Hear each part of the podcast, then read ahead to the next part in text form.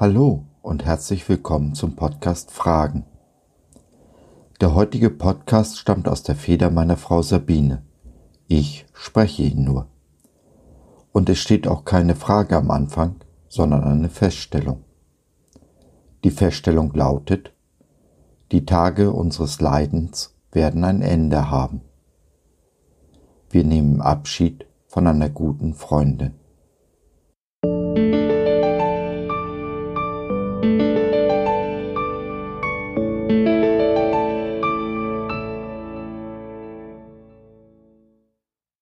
Deine Sonne wird nicht mehr untergehen und dein Mond nicht den Schein verlieren, denn der Herr wird dein ewiges Licht sein, und die Tage deines Leidens sollen ein Ende haben. So in Jesaja 60, 20. Am zweiten Weihnachtstag ist eine liebe Freundin von uns nach Hause gekommen, zu ihrem himmlischen Vater. Die Tage ihres Leidens sind nun zu Ende, und es erfüllt sich, was in Offenbarung 21.4a geschrieben steht. Er wird ihnen alle Tränen abwischen. Es wird keinen Tod mehr geben, kein Leid, keine Klage und keine Schmerzen. Im Leben unserer Freundin gab es viel Leid und viele Schmerzen.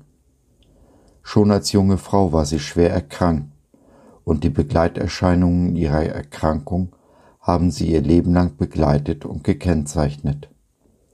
Doch ihr Leben nahm eine Wende, als sie Jesus als ihren Herrn und Erlöser kennenlernte und seine Liebe zu ihr half, ihre Seele zu heilen.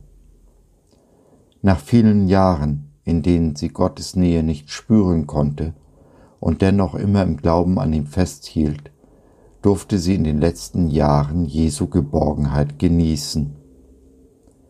Der zitierte Vers aus Jesaja 60 wurde ihr vor einigen Jahren zugesprochen, als sie besonders unter körperlichen Schmerzen zu leiden hatte. Zu dieser Zeit fühlte sie sich wie der Baum im Garten der christlichen Einrichtung, in der sie viele Jahre gelebt hat. Dieser Baum war radikal beschnitten worden, was aber dazu führte, dass er im nächsten Jahr umso schöner wuchs und blühte. Trotz aller Einschränkungen konnte unsere Freundin in den letzten Jahren ein weitgehend selbstbestimmtes Leben führen und ihre vielen Begabungen zur Freude anderer einsetzen.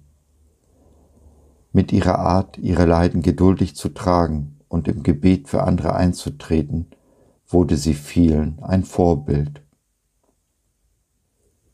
Als sie in den letzten Monaten ihre liebgewonnene Wohnung verlassen musste, und in ein Pflegeheim einzog, konnte sie diese einschneidende Veränderung gelassen und dankbar annehmen.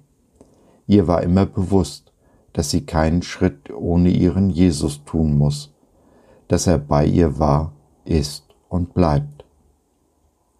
Heiligabend konnten wir mit ihr ein letztes Abendmahl feiern.